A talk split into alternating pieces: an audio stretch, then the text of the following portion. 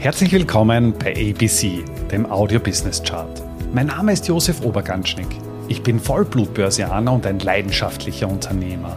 Als Gründer von Ecobono habe ich es mir zur Aufgabe gemacht, das Thema Finanzbildung in die Breite zu bringen und so Deutschland und Österreich aus dem Aktien- und Röschenschlaf zu befreien.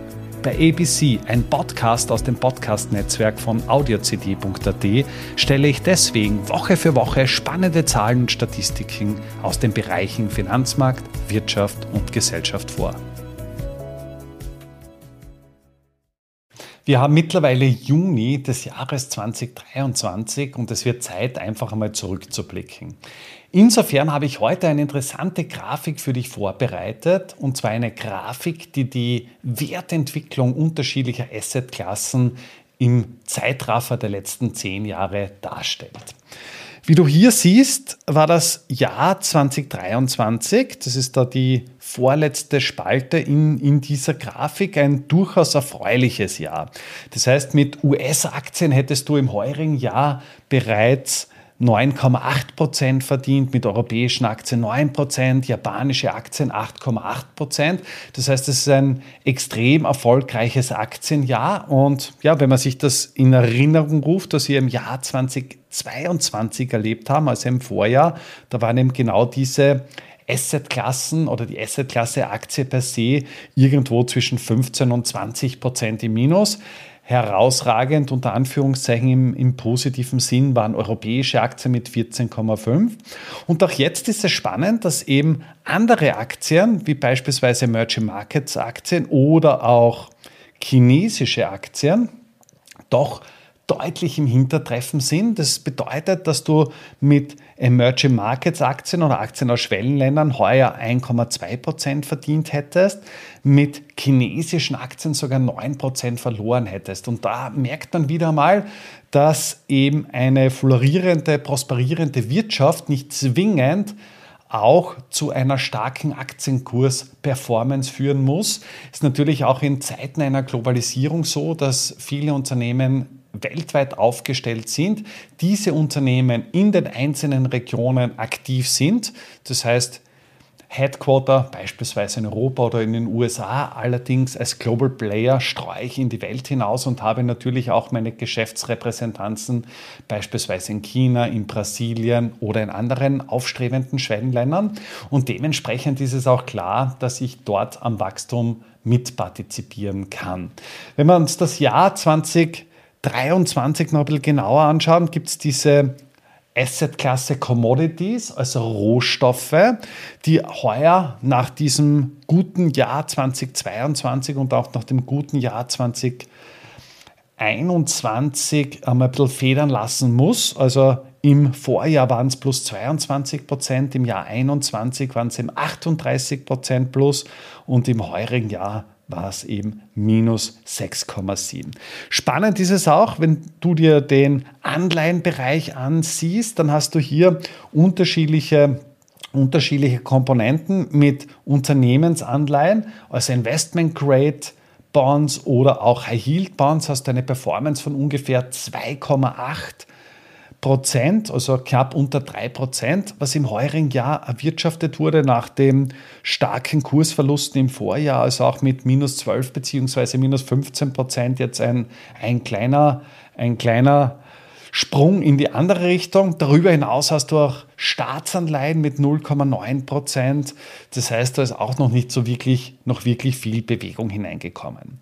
Spannend finde ich das Jahr 2022. Du hast das ähnlich wie im Jahr 2018, wo man de facto durch die Bank verloren hat. Allerdings das Ausmaß im Bondbereich war doch außergewöhnlich. Im Jahr 2018 hast du beispielsweise mit äh, Staatsanleihen von entwickelten Ländern oder von Developed Markets minus 0,4 Prozent verloren.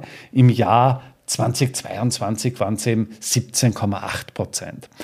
Wenn man das Ganze noch ein bisschen in der Historie anschaut, dann sieht man, dass man die letzten zehn Jahre durchaus ein, ja, ein sehr erfolgreiches Investmentjahrzehnt hinter uns haben.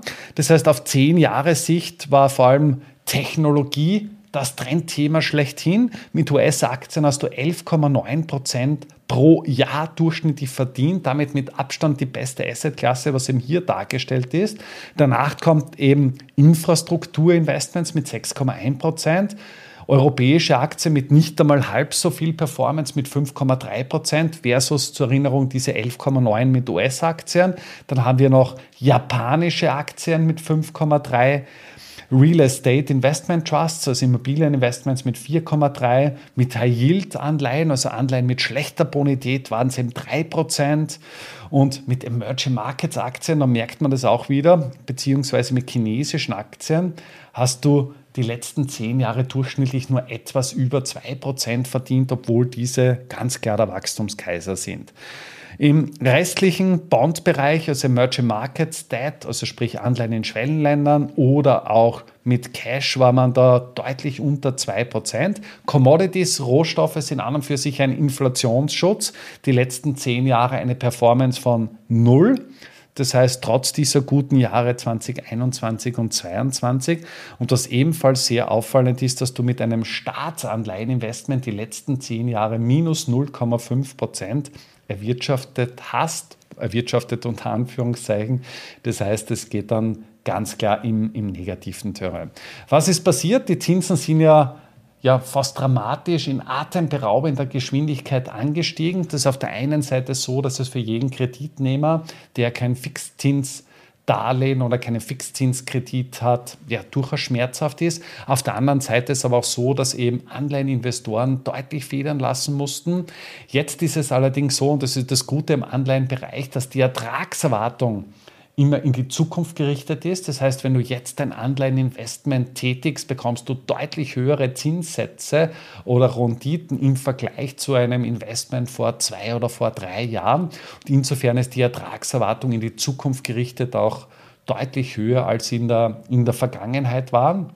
Nichtsdestotrotz ist es gegenwärtig extrem schwer, mit diesen Inflationszahlen einen realen Geldwerterhalt überhaupt zu bewerkstelligen. Und insofern führt aus meiner Sicht in Bezug auf einen realen Geldwerterhalt ja, kein Weg an einem, an einem Aktieninvestment vorbei. Es bedeutet natürlich in Summe ein, ein wesentlich höheres Risiko im Vergleich zu einem Anleiheninvestment. Allerdings hat auch uns die Historie gelehrt, dass gerade in Zeiten hoher Inflationsraten Realwerte durchaus Inflationsschutz bieten, den Wert erhalten und ein Realwert im klassischen Sinn ist eben eine Aktie oder vielleicht auch eine Immobilie oder sonstige äh, Realwerte und Sachwerte, die man einfach als, als fixe Größe heranziehen kann. Das Jahr 2023 ja, lässt, uns, lässt uns durchaus optimistisch sein nach dem angesagten Wundenlecken, nach dem durchaus herausfordernden Jahr 2022. Technologie ist nach wie vor in. Auch der ganze Technologiebereich erfreut sich großer Zuflüsse. Gerade künstliche Intelligenz ist spätestens seit ChatGDP ja, das Thema der Stunde und das spiegelt sich auch auf der Investorenbasis wieder. Also sprich, die Investoren drängen sehr stark in diesen Bereich hinein.